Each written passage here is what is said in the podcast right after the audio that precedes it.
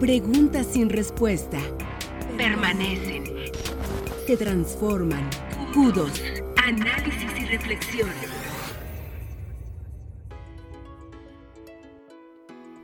El destino y el amor.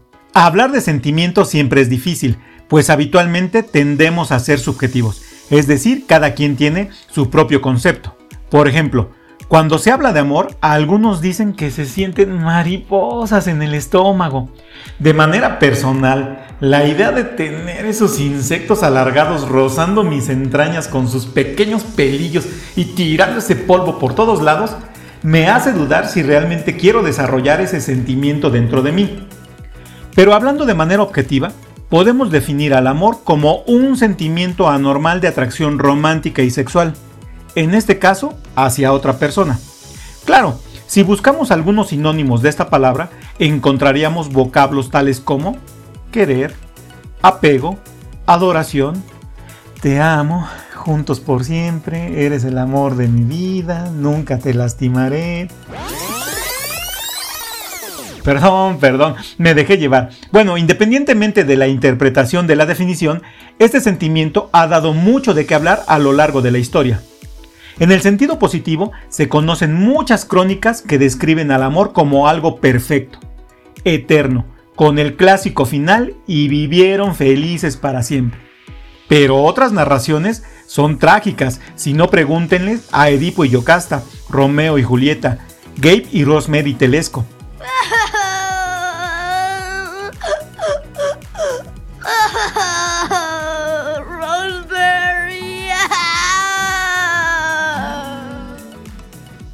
Sin embargo, pese a todas estas tragedias, también ha habido relatos extraordinarios que nos hacen sentir que fueron inspirados en nuestras vidas.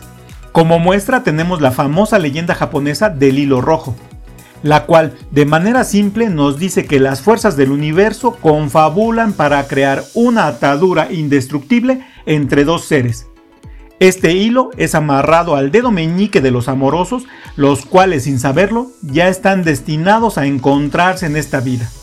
En este punto hay que hacer énfasis en que es cosa del destino, no podemos escapar de él.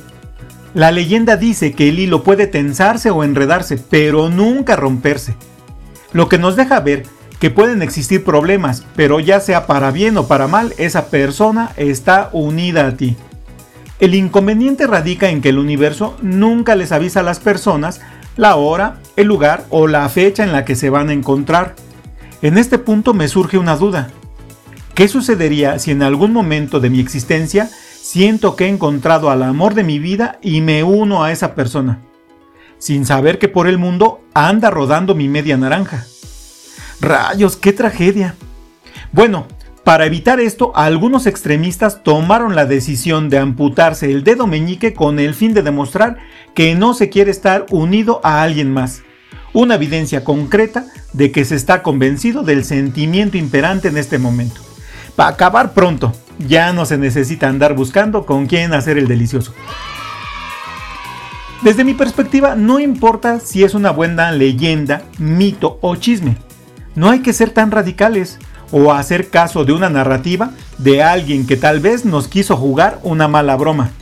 Lo mejor es vivir la vida como venga, sin angustiarnos por la búsqueda de algo que por sí solo llegará.